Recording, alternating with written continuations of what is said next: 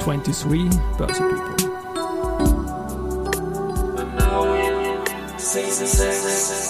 And now in season 6, presented by 6B47. Ja,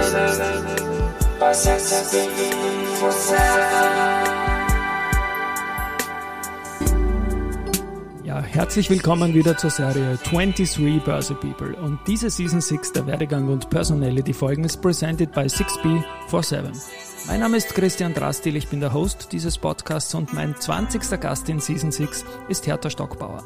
Seit mehr als 30 Jahren in der BKS Bank tätig und seit neun Jahren CEO des Instituts. Ach ja, die Bank, die feierte im Vorjahr ebenfalls. Und zwar den 100. Geburtstag. Liebe Frau Stockbauer, herzlich willkommen bei mir im Studio. Ich freue mich sehr, Sie als Gast begrüßen zu dürfen. Ich freue mich auch, dass ich hier sein kann.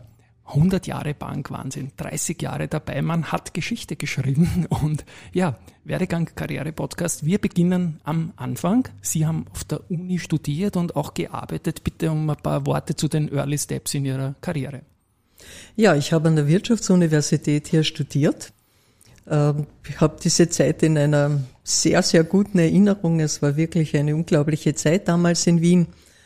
Aber ich war dann fertig mit meinem Studium und irgendwie hatte ich das Gefühl, das kann es noch nicht gewesen sein. Und ich habe mich dann entschieden, ähm, das Doktoratstudium noch mhm. zu machen und habe aber parallel dazu neben dem Doktoratstudium an der Wirtschaftsuniversität, auch an der Universität in Klagenfurt gearbeitet, als Universitätsassistentin. Und auch das war eine sehr prägende Zeit für mich. Ich habe sehr viel für meinen späteren Beruf aus dieser Zeit mitgenommen. Mhm, jetzt bin ich neugierig natürlich, was assistiert man da, wenn man viel für die Bank dann später mitnehmen kann? Ja, ich war im Bereich äh, strategische Unternehmensführung okay. tätig und äh, hatte auch damals einen Institutsvorstand, den ich heute noch äh, sehr schätze. Ich habe von ihm vorhin gelernt, auch den öffentlichen Auftritt, also im Hörsaal zu stehen, mhm. Vor Studierenden, vor 100 Studierenden, die ja fast mein Lebensalter waren. Es waren in der Zeit sehr viele äh, Studierende dabei, die im zweiten Bildungsweg studiert haben. Die waren teilweise auch deutlich älter als ich, sind schon voll im Berufsleben gestanden und ich bin da als junge Universitätsabsolventin im Hörsaal gestanden und habe meine Lehrveranstaltungen gehalten. Und das war schon etwas sehr Besonderes. Ich habe wirklich viel, viel dabei äh, gelernt, habe mich intensiv vorbereitet und äh, ehrlich gesagt möchte ich diese Zeit und diese Erfahrungen, die ich damals gesammelt habe, bis heute nicht missen. Ich sehe das bei vielen Gästen, dass gerade diese Early hier so extrem prägen und unglaublich viele Skills, die man dann später einsetzen kann, einfach erwerben lassen. Es war dann im Jahr 1992, da sind Sie zur Bank gegangen ich sage jetzt mal Bank für Kärnten und Steiermark. Wir kommen dann noch zu dem Thema. Damals, glaube ich, hat man noch Bank für Kärnten und Steiermark gesagt. Was waren damals die Beweggründe für den Wechsel von der Uni in die Bank und was war der erste Job dort? Ja, ich habe dann äh, meine DIS fertig gehabt, sie ist approbiert gewesen und ich habe das Gefühl gehabt, ich muss einmal wissen, ob ich das, was ich im Hörsaal erzähle, ob das praktisch auch anwendbar und umsetzbar ist. Und das war wirklich mein Beweggrund, einmal rauszugehen aus dem sogenannten Elfenbeinturm und äh, auch äh, praktische Erfahrungen äh, zu sammeln. Und ähm, so bin ich zur damals Bank für Kärnten und Steiermark mhm. gekommen. Mhm. es war mir gar nicht so wichtig, jetzt in eine Bank zu kommen. Das war nicht so mein, vielleicht auch gar nicht die Branche, die ich so gesucht habe, aber es war eine interessante Position, hat sich damals aufgetan und du mir gedacht, ja, und jetzt probierst du es auch einmal praktisch. Mhm, interessante Position aufgetan klingt nicht nach Filiale, sondern nach Hauptanstalt von Anfang an. Liege ich da richtig? Nein, nicht ganz. Nicht ganz also okay. es war nicht die Hauptanstalt, sondern ich hatte ein bisschen auch von diesen ganzen ähm, zahlenorientierten, das ich an der Uni sehr stark vertreten habe, habe ich einmal fast ein bisschen genug gehabt und habe mir gedacht, ich muss mir auch die Welt des Vertriebes anschauen. Und ich habe mich äh, ganz konkret für eine Filialleiterposition damals okay, beworben, mhm. aber diese Filiale war noch nicht einmal errichtet. Die mhm. hat es baulich noch gar nicht gegeben. Und so bin ich äh, in den Genuss eines Trainee-Programms mhm. gekommen. Man hat es nicht so genannt, aber ich habe mich halt über viele Monate auf diese neue Position vorbereiten können und bin von Position zu Position gegangen, äh, in der Bank und habe so das Firmenkundengeschäft, das Wertpapiergeschäft, natürlich das klassische Filialgeschäft, das Auslandsgeschäft, all das habe ich dann äh, kennengelernt und ich glaube, das war dann auch äh, die Basis für die spätere berufliche Entwicklung in der Bank selbst. Mhm, also doch Filiale und so ähm, Job Rotation ist sehr wichtig natürlich in einer Bank, weil da gibt es ja unglaublich viele Felder, die Sie jetzt gerade auch skizziert haben. Vier Jahre später äh, haben Sie dann selbst eingetragen auf LinkedIn auch die, die Leitung der Controlling- und Rechnungswesenabteilung, wenn ich das jetzt mal so subsumieren darf, ähm, gekommen. Ähm, was war damals der Beweggrund für diesen Schritt Mitte der 90er? Mhm. Ja, ich, es gab damals ein Projekt, äh, das nicht so richtig äh, performt hat und ich bin gefragt worden mit meinen theoretischen Kenntnissen von der Universität, mhm. ob ich denn dieses Projekt nicht übernehmen möchte. Und so bin ich in die Abteilung Controlling und Rechnungswesen gekommen und äh, es hat schon angeknüpft äh, an das, was ich während des Studiums primär auch studiert habe. Das mhm. war schon der Fall. Und ich habe damals wirklich eine Spielwiese für mich vorgefunden, wo ich eben genau das tun konnte, das, was ich theoretisch an der Uni gelehrt habe, nämlich Unternehmensführung, mhm. Controlling, mhm. Unternehmensrechnung, all das konnte ich umsetzen. Und das war ähm, für mich jetzt rückblickend auch erstaunlich, weil ich sehr viel Freiraum hatte. Als ja. relativ junge Mitarbeiterin habe ich hier wirklich gestalten können. Ich habe EDV-Systeme aufgebaut und gestaltet. Und äh, ja, drei Jahre später war ich dann die Leiterin der Abteilung. Mhm. In jungen Jahren, es waren fast alle Mitarbeiter damals in der Abteilung älter als ich. Mhm. Also es war schon eine sehr besondere Zeit, die mich auch sehr geprägt hat. Schön, ja, ich, ich äh, bringe immer wieder ein, dass das Controlling eigentlich so negativ manchmal gesehen wird im Sinne von Kontrolle. Man kann aber auch sehr viel in Richtung Steuerung eines Unternehmens lernen. Steuerung, Vertrieb und man kann ja lernen aus dem ganzen Material. Sie haben gesagt, als damals junge Mitarbeiterin, haben Sie da auch Pouvoirs gehabt, irgendwie internationale Trends aus dem Controlling einfließen zu lassen? War das möglich, da zu gestalten? Ja, das war absolut äh, möglich. Das war damals die Zeit, wo eigentlich ähm, sich das Controlling im Bankbereich erst entwickelt hat. Das war in vielen anderen Branchen viel weiter vorangeschritten und das war eben auch im äh, universitären Bereich sehr viel weiter vorangeschritten. Es ist damals die Zeit gewesen, in der man diese Marktzinsmethode eingeführt mhm. hat, äh, heute noch sehr relevant, aber damals ganz neu. Schierenbeck hier ist äh, mhm Stichwort dazu. Ja. Und genau das äh, ist mir gelungen, das in dieser Zeit dann auch aufzubauen. Mhm. Und man hat mich auch gelassen, das muss man auch dazu sagen. Also ich weiß nicht, äh, ob ob heute Mitarbeiter so viel Spielraum bekommen, wie ich damals hatte. Aber ich durfte wirklich ja, Sie sind der Vorstand, Sie können ja den Spielraum geben. Ne? Aber ich, ich genau, denke, dass, genau. Das, das, das, ja. Und Stichwort Vorstand. Es war dann das Jahr 2004, wo man offenbar gesagt hat, okay, unsere Leiterin Controlling und Rechnungswesen, die macht das nicht so schlecht, weil sonst hätte sie mhm. den Vorstand nicht gespielt. 2004 ähm, begann dann ihre Ära im Vorstand, noch nicht CEO natürlich, aber ähm, was war damals das Aufgabengebiet neu im Vorstand? Mhm.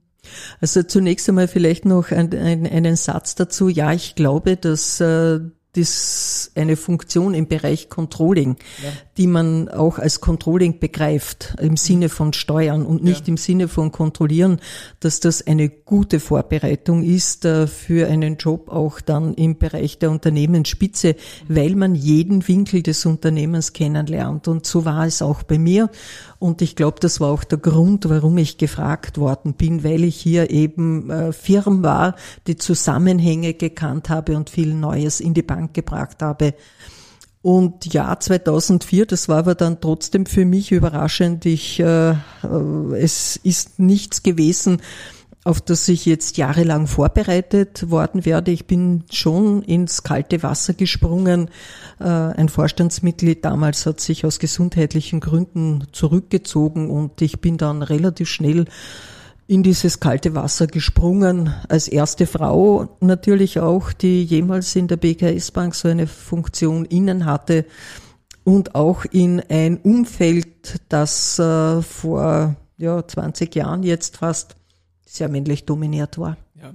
Zum Frauenthema komme ich dann eh auch noch. Ich muss jetzt zwischendurch mal schmunzeln, das haben die Leute natürlich nicht gehört, weil wir haben im Vorgespräch gesagt, dass man ab 2005 hat man dann nicht mehr Bank für Kärnten und Steiermark, sondern BKS Bank gesagt. War das Ihre Intention, um das Ganze international besser zu branden irgendwie? Ja, das äh, war der Hintergrund dafür. Es waren ja die Jahre der internationalen ähm, Expansion auch für die für die BKS Bank und Bank für Kärnten und Steiermark äh, war einfach in Ländern wie Slowenien und äh, Kroatien sehr schwer vermittelbar.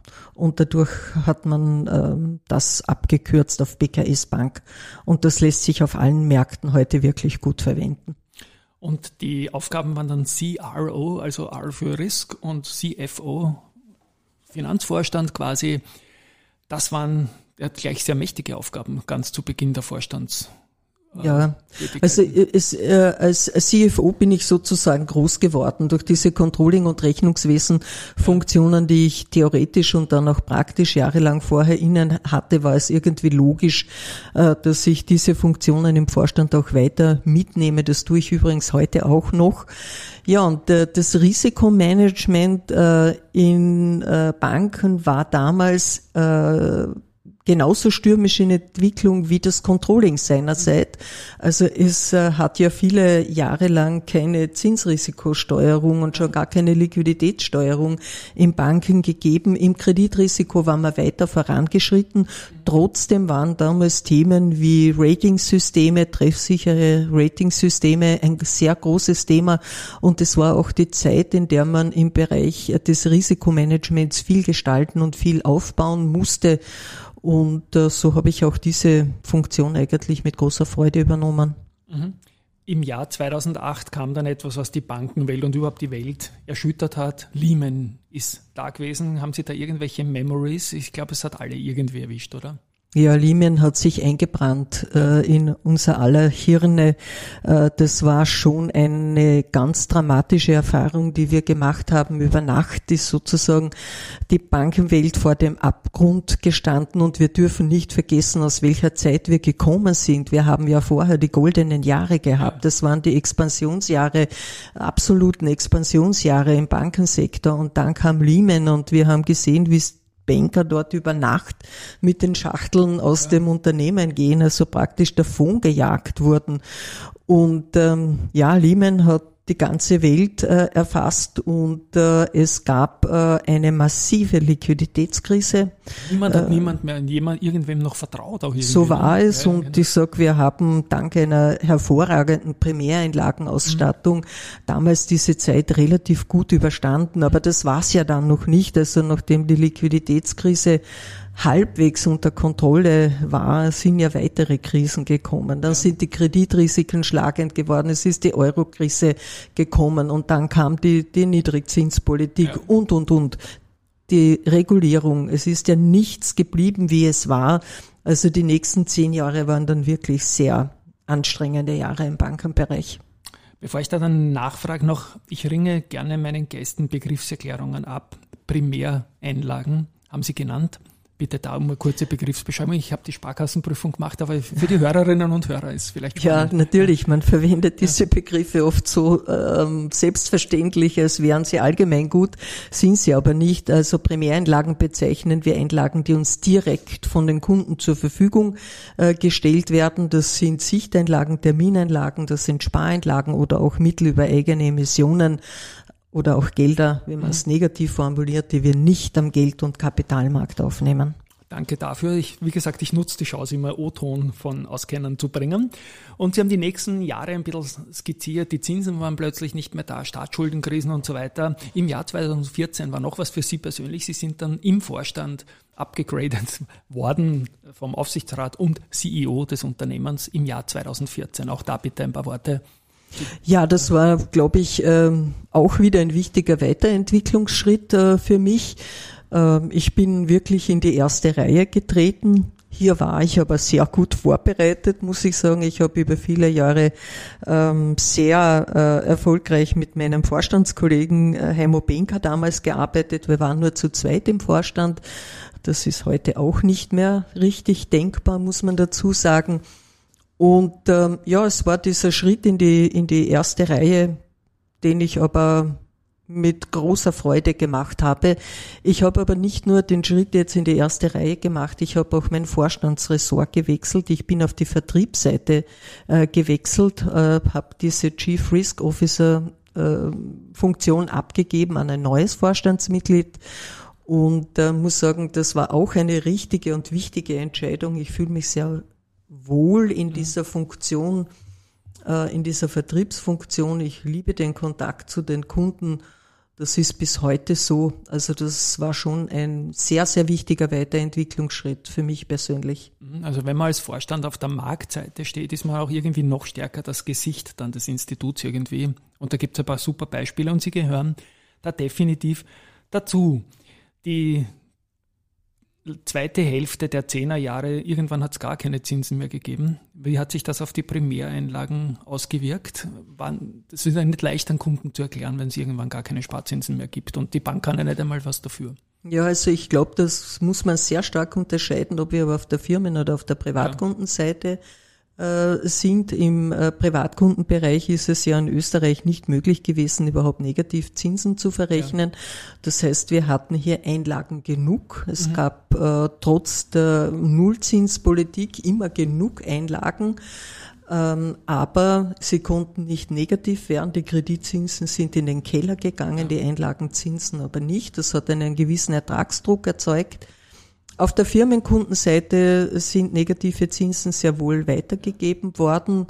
Die Unternehmen haben auch gelernt aus der Lehman-Krise. Auch äh, die Unternehmen oder unsere Kunden wussten, dass Liquidität unglaublich wichtig ist und ein Unternehmen, wenn es sehr schnell kaputt geht, dann meistens an einem Mangel an Liquidität und die Liquiditätsausstattung der Unternehmen hat sich in diesen Jahren massiv verbessert ja. und dadurch äh, standen auch immer genug Einlagen zur Verfügung.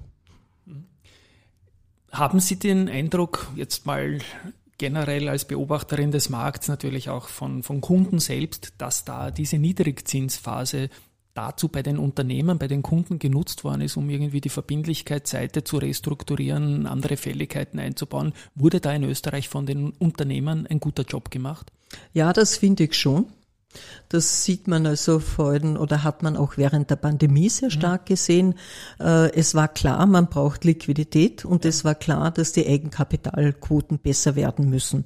Österreich hatte vor dieser Krise wirklich äh, extrem schlechte Eigenkapitalquoten. Also es gab einzelne Branchen, wo überhaupt im Durchschnitt das Eigenkapital negativ war. Das hat äh, sich noch 2008 sprunghaft geändert. Es sind heute die Unternehmen äh, mit äh, Eigenkapitalquoten zwischen 25 und 40 Prozent ausgestattet. Also 40 Prozent war vorher die absolute Ausnahme. Das ist es heute nicht mehr. Und auch die Liquiditätspolster ja. sind sehr viel besser und die Unternehmen sind widerstandsfähiger geworden. Und das ist eigentlich ein positiver Effekt, den wir aus dieser Krise mitnehmen können. Mhm. Never miss a good crisis heißt ja. Genau, und dann Crisis war man ja nicht so arm in der, in der jüngeren Vergangenheit, 2020, Covid. Ich meine, wir alle waren im Blindflug als CEO eines Unternehmens. Ich kann mir das so vorstellen, ich habe schon bei meinem kleinen Unternehmen nicht gewusst, jetzt mache ich mir Sorgen um meine Familie und dann habe ich eine Firma, die Kunden sind im Blindflug. Wie, wie geht es einem da, als Sie, wenn man überhaupt keine Ahnung hat, wie es nächste Woche ist und, und dann die Firma auch noch? Viele ja. Mitarbeiterinnen und Mitarbeiter. Also mein erster Gedanke war, na, nicht schon wieder. Ja. Also ich äh, habe am Anfang äh, des Lockdowns wirklich gefürchtet, dass ein totaler Crash kommt. Ja. Das waren so meine ersten Gedanken. Aber letztendlich haben wir genau das Gleiche gemacht wie im Jahr 2008. Man äh, installiert ein Krisenteam, trifft sich mit diesem tagtäglich, versucht die Entwicklungen, die sich von einem Tag zum anderen ergeben, zu analysieren und tut dann einfach nur. Man arbeitet dann irgendwie fast äh, automatisch und wie eine Maschine, sage ich mhm. oft einmal dazu.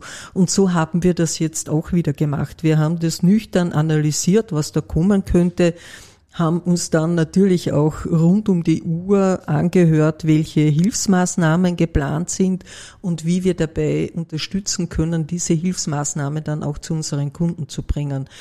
Und äh, viele sind in der Zeit zu Hause gesessen im Lockdown. Das war bei uns überhaupt nicht der Fall. Also bei uns waren alle Schlüsselmitarbeiter äh, im Büro, durchaus im Schichtbetrieb, um ja. eben diese Kontakte zu vermindern. Halt darf, ne? Aber wir ja. haben gearbeitet wie die Berserker in der ersten Zeit der, der Covid-19-Krise. Das war vor allem diese Zeit rund um Ostern und danach.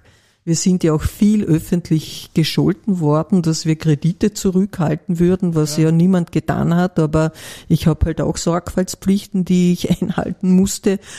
Und ähm, ich denke, die Kurzarbeitshilfe, wie lange es gedauert hat, bis hier Mittel geflossen sind, ohne die Vorfinanzierung durch die Banken, hätten das viele Unternehmen eigentlich nicht durchgestanden. Also ich glaube, die Banken haben in dieser Zeit, in den ersten Monaten der Pandemie, wirklich wesentlich dazu beigetragen, dass wir diese Zeit so gut bewältigt haben. Das sehe ich auch so. Im Jahr 2022 dann, dann war die Pandemie schon am Ausgehen, aber sie war noch da. Heuer ist, sagen wir mal, ist es momentan hinter uns und ich hoffe, das bleibt so. Aber 22 war ja für Sie ein Wahnsinnsjahr eigentlich mit dem Unternehmen. Mit der ehemaligen Bank für Kärnten und Steiermark, der BKS Bank, feiert man 100 Jahre in einem Jahr, wo noch ein bisschen eine Pandemie mitschwingt. Ich denke, es war ein tolles Jahr für Sie. Äh, mit den Feiern auch da ein paar Worte. Wie hat man den 100er gefeiert? Gibt es ja nicht alle Jahre. Ja. Wir haben uns sehr lange vorbereitet auf ja. diese 100-Jahr-Feier. Wir haben auch die ganze Geschichte unseres Institutes aufgearbeitet und niedergeschrieben. Ja, und dann äh, sind wir aber hier gestanden am Beginn des Jahres 2022 und haben nicht gewusst, ob wir feiern können. Ja. Eigentlich war alles geplant, aber wir haben uns äh, dann trotzdem sehr lange zurückgehalten, bis hinein in den April und dann haben wir gesagt, nein, also es schaut gut aus, wir trauen uns drüber und es gibt Festivitäten und wir haben dann dafür, muss ich sagen, umso ausgelassener gefeiert. Wir haben ein tolles Fest gehabt mit Geschäftspartnern, mit Kunden. Im Herbst dann ein großes Fest mit allen unseren Mitarbeitern aus allen unseren Märkten und es war wirklich ein wunderschönes Jubiläumsjahr. Auf das blicken wir wirklich mit großer Freude zurück. Sehr schön, ja. Also man hat auch sehr viel mitbekommen davon und Sie sind ja auch ein aktiver Player am Kapitalmarkt, Aktien, Anleihen, Nachhaltigkeit als Stichworte. Ich durfte Ihnen heute mit Verspätung die Aufnahme in unsere Hall of Fame Kapitalmarkt Österreich für die BKS Bank übergeben und wie gesagt, herzliche Gratulation zu 100 Jahren und ja, 30 Jahre mitgestalten, die letzten Jahre auch ja, schon bald. Herzlichen erzählen. Dank dafür. Ja. Es ist wirklich eine sehr schöne Überraschung, die Sie mir da heute zuteil werden lassen. Das freut mich. Also 100 Jahre Wahnsinn natürlich. Äh, Nachhaltigkeit habe ich erwähnt im vorigen. Ich weiß, das ist ein Steckenpferd der Bank und ganz im Speziellen von Ihnen persönlich. Auch da ein paar Worte zur Strategie, zu Produkten rundherum. Ja, ich glaube, es ist in der Zwischenzeit sehr viel mehr als ein Steckenpferd. Vielleicht war es das anfänglich, aber ja. heute ist es wirklich ein wichtiger Teil unserer Geschäftsphilosophie und unserer Geschäftspolitik geworden.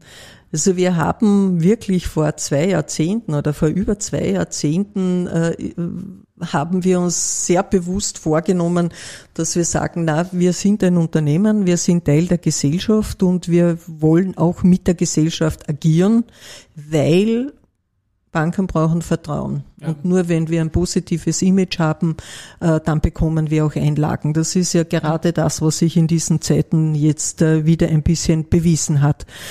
Und äh, sehr bald haben wir aber auch gemerkt, dass in diesem Thema ein großes Innovationspotenzial steckt. Mhm. Nachhaltigkeit ist nicht hier, weil man sich Nachhaltigkeit leisten kann, sondern Nachhaltigkeit macht uns erfolgreicher, trägt zum wirtschaftlichen Erfolg bei und das tut es heute. Die großen Produktinnovationen der letzten Jahre sind aus dem Bereich Nachhaltigkeit äh, gekommen. Und so, glaube ich, haben wir einen wirklich einen Megatrend. Mhm. Das ist es heute wirklich sehr früh erkannt und auch für uns nutzen können. Wenn Sie sagen, 20 Jahre ist die Bank schon circa aktiv, Sie sind jetzt ähm, seit 19 Jahren im Vorstand. Ist das irgendwie von Ihnen, nehme ich an, angetrieben worden auch, oder als Person innerhalb des Vorstands? Liege ja, richtig? Ja, absolut. Das äh, war mein Thema. Es, ja. Heute ist das ein, wie soll ich sagen, das Thema von vielen. Es ja. durchdringt die ganze Organisation. Aber es war schon mein Thema. Und dieses Thema braucht aber noch immer den Rückhalt von der Unternehmensspitze. Man kann nicht nachhaltig sein, wenn das das Führungsgremium nicht mitträgt. Dann kommen wir noch zu einem Thema, das Frauenthema auch. Ist natürlich auch spannend in der, in der ATX-Landschaft und in der ATX Prime WBI-Landschaft. Die sind ja im WBI gelistet als, als Einheitswert. Wie hat sich das über die Zeit geändert? Ich habe von einigen Gästen zuletzt gehört, überraschend, dass man kaum weiblichen Nachwuchs bekommt. Mit offenen Armen würde man gerne empfangen, und zwar im Bankensektor. Ja, für mittlere Führungspositionen, Führungspositionen. Teilen Sie diesen Eindruck oder wie, wie geht es aktuell da momentan im Markt zu? Ja, ich glaube, es ist eher eine Besonderheit, dass wir noch immer über dieses Thema sprechen und dass ja. wir auch 20 Jahre später hier nicht durch sind und dieses Frauenthema noch immer als etwas Besonderes ansehen. Äh, es geht uns aber gut damit. Wir haben einen hohen Frauenanteil im Unternehmen und mhm. ich bin wirklich stolz darauf, dass es uns gelungen ist, in den letzten zehn Jahren, letzten elf Jahren, dass wir den Frauenanteil um 50 Prozent erhöht haben in Führungspositionen. Ich rede nicht von Mitarbeiterinnen generell, aber in Führungspositionen. Also jede dritte Führungsposition ist heute mit einer Frau besetzt. Und ähm, das, was glaube ich stimmt, ist, man das Thema kann man nicht über Nacht lösen. Ich muss Führungskräfte heranbilden. Und äh, das geht halt auch in einem Prozess von unten nach oben. Ich muss bei Teamleiterinnen beginnen, dann kriege ich einmal Gruppenleiterinnen und bin dann irgendwann in der Position hier auch Abteilungsleiterinnen zu besetzen, beziehungsweise auch Vorstandspositionen zu besetzen. Aber das ist gezielte Entwicklungsarbeit und die muss man leisten. Ja. Sie sind jetzt seit mehr als 30 Jahren im Unternehmen. Was taugt Ihnen an den Jobs und an dem Job, den Sie jetzt tun? Also eigentlich so ziemlich alles. Es gibt ja. ja. ganz wenige Themen, die mich nicht interessieren. Ich kann sogar an der Regulatorik gefallen finden, weil ich es teilweise wirklich ich spannend finde. Viele Gäste tun das und die und wie man das, ja. Äh, wie ja. man das regelt und wie man da herangeht. Also und das äh, hat schon auch äh, steckt schon viel Gehirnschmalz auch dahinter. Ich teile nicht alles. Es gibt Unsinnigkeiten in der Regulierung, aber bei manchen Dingen ist es schon erstaunlich, was sich hier entwickelt hat. Ich mag aber auch den Kontakt äh, zu den Kunden, muss ich ehrlich sagen. Ich äh, mag den Kontakt zu den Mitarbeitern. Ich stehe gerne bei einer Mitarbeiterpräsentation auf der Bühne und ich mag äh, weiterhin das Analytische sehr gerne. Das bin ich. Ich bin ein analytischer Mensch und ich lese heute auch noch mit großer Freude den Geschäftsbericht und mache meine Anmerkungen dazu. Genauso wie den Nachhaltigkeitsbericht. Und gehen Sie hin und wieder auch noch in die Uni, um irgendwas vorzutragen? Ja, selten, da fehlt okay. mir die Zeit dafür, ja. aber äh, ich, äh, wenn immer ich kann, äh, stelle ich mich schon für Vorträge zur Verfügung, vor allem für junge Menschen. Also erst vor kurzer Zeit war zum Beispiel äh, die Donau-Uni äh, Krems auf Kärnten Besuch und da habe ich mit den Studenten wieder mal ein, zwei Stunden diskutiert. Und das tue ich schon sehr gerne. Das wird dann in drei Minuten circa die Überleitung zu meiner Schlussfrage auch sein. Äh, da, davor habe ich noch zwei Dinge, die ich Ihnen jetzt äh, lieb gemeint gerne hinknallen würde. Sie sind Honorarkonsulin von Schweden. Was macht man da? Also das ist äh, mein liebster Job, den ich habe. Okay. Ähm, es ist äh, unglaublich ähm, bereichernd, in diese Welt der Diplomatie mhm. einzutauchen. Ähm, ich hatte wunderbare Begegnungen in dieser Funktion, muss ich sagen, mit Schweden und mit hochrangigen Persönlichkeiten aus Schweden. Äh, die Aufgaben, die man als Konsul wahrzunehmen hat, äh, sind in erster Linie administrative Funktionen. Also ich äh, händige Reisepässe aus, ich stelle Lebensbestätigungen aus, ich helfe in Notsituationen äh, den schwedischen Staatsbürgern, die in Kärnten leben, weiter. Also es ist eine sehr, sehr bunte Funktion, und äh, ja, ich möchte auch diese Erfahrung in meinem Leben nicht missen. Ja, klingt sehr leibend. Was ich mir auch noch notiert habe, ist Respekt äh, mit einem großen A, also Act für Agieren oder so. Da sind Sie sehr engagiert. Auch da ein paar Worte dazu, was der Beweggrund für dieses Projekt ist, um sich so zu engagieren. Ja, Respect ist eine Unternehmerplattform mhm. äh, und äh, sehr nachhaltig orientierte Unternehmen sind dort Mitglied und das sind wirklich namhafte Unternehmen hier in Österreich und ich glaube, dass ich das beim Nachhaltigkeitsthema mit Respect mitgewachsen bin. Mhm. Okay. Ich war dort viele Jahre auch äh, im Vorstand und als Vizepräsidentin äh, tätig und es war einfach eine wichtige und ist noch weiterhin eine wichtige Plattform für mich, um mich mit gleichgesinnten Unternehmen auszutauschen und hier gemeinsam Nachhaltigkeit weiterzuentwickeln. Es sind dort alle Branchen vertreten. Jede Branche hat ihre Besonderheiten und jede Branche kann einen anderen Beitrag leisten. Und dieser Austausch war mir in diesen letzten 20 Jahren wirklich auch sehr wichtig. Also Netzwerk springt, schwingt auch sehr stark mit. Natürlich, ja, ne? natürlich. Ja, genau. Und jetzt komme ich zu meiner Schlussfrage, die, die war ein bisschen schon anmoderiert.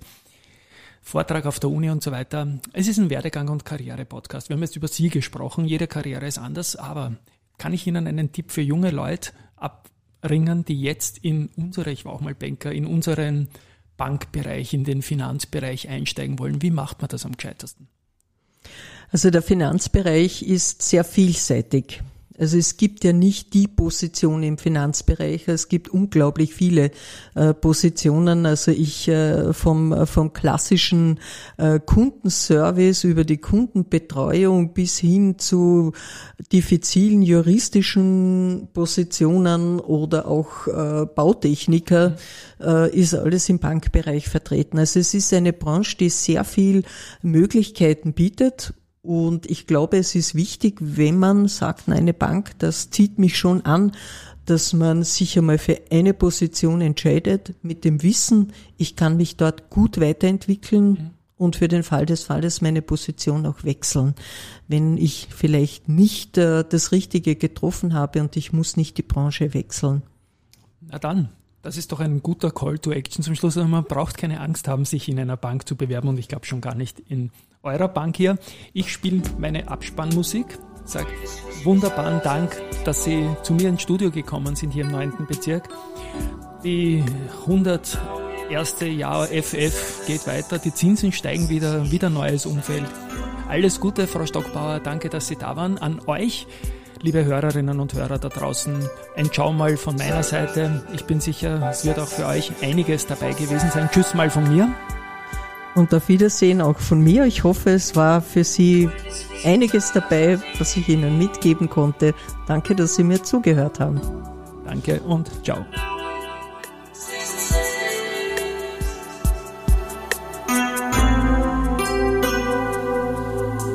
By 6